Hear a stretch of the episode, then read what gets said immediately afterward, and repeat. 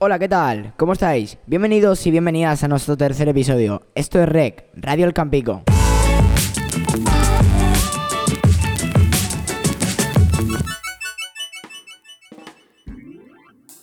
En esta ocasión estamos con Alejandro Manzanera, considerado de los mejores tenistas nacionales en la categoría cadete y a la vez alumno de ciclos aquí en la E EFA. De hecho, el pasado año se proclamaba campeón de la sexta edición del Mutua Madrid Open Sub-16. Antes de todo, agradecerte que hayas venido hoy a la jornada de puertas abiertas y bienvenido. Buenos días, gracias a vosotros. Bueno, cuéntanos, ¿cómo haces para compatibilizar y sacar tiempo para estudiar y a la vez entrenar? Bueno, yo entreno por las mañanas y llego a casa al mediodía y en ese tiempo pues intento estudiar algo y luego por la tarde vuelvo a entrenar y por la noche pues saco tiempo de donde sea para poder estudiar. Supongo que tus entrenamientos serán bastante duros y exigentes y que tendrás que ser muy organizado para poder llevarlo todo al día, ¿verdad? Pues sí, la verdad es que sí. ¿Cuántas horas sueles entrenar a la semana o al día? Bueno, eh, los lunes, miércoles y viernes suelo entrenar alrededor de 5 horas y los martes y jueves 3 o 4. ¿Qué se siente al compartir el premio con Djokovic? Bueno, un orgullo para mí y una recompensa de todo el trabajo. ¿Cuándo, cuándo entraste al Campico? Bueno, este es mi primer año aquí en el Campico y estoy haciendo un, un grado semipresencial de jardinería. ¿En qué escuela se entrena? Bueno, ahora mismo estoy entrenando en, en el Club de Tenis Torrevieja y en el Club de Tenis Almoradí, en los dos sitios. ¿Y tienes la vista puesta también en algún, algún com- alguna competición, algún torneo así un poco más lejano? Mm, Ahora mismo no, ahora mismo estoy, estoy jugando por aquí, por España. Bueno, y por ejemplo, cuando fuiste a Madrid que ganaste el Mutua Open Sub-16.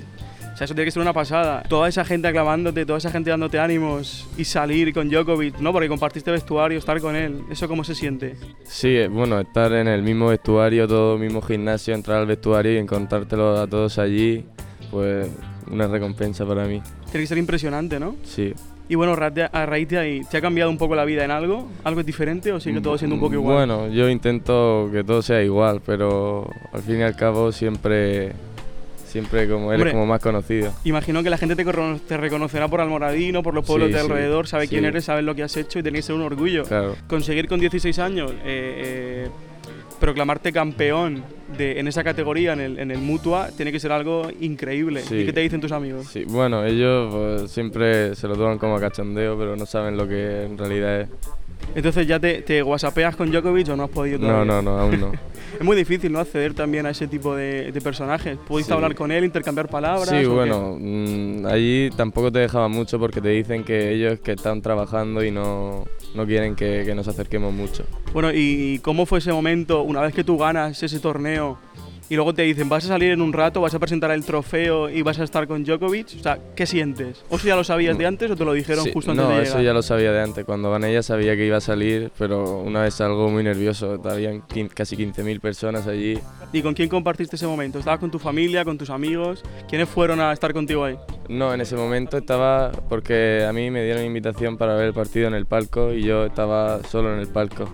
Y una vez termina el partido y ya van a dar los premios, el organizador me llama y bajé a la pista y fui por el lado y... ¿Y con, con quién fuiste a Madrid? ¿Con tu familia, con amigos? ¿Quién te acompañó? No, me acompañó mi padre.